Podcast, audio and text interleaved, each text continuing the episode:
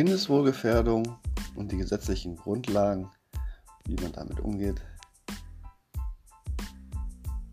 Und ein Leitfaden zum Interview mit Kindern.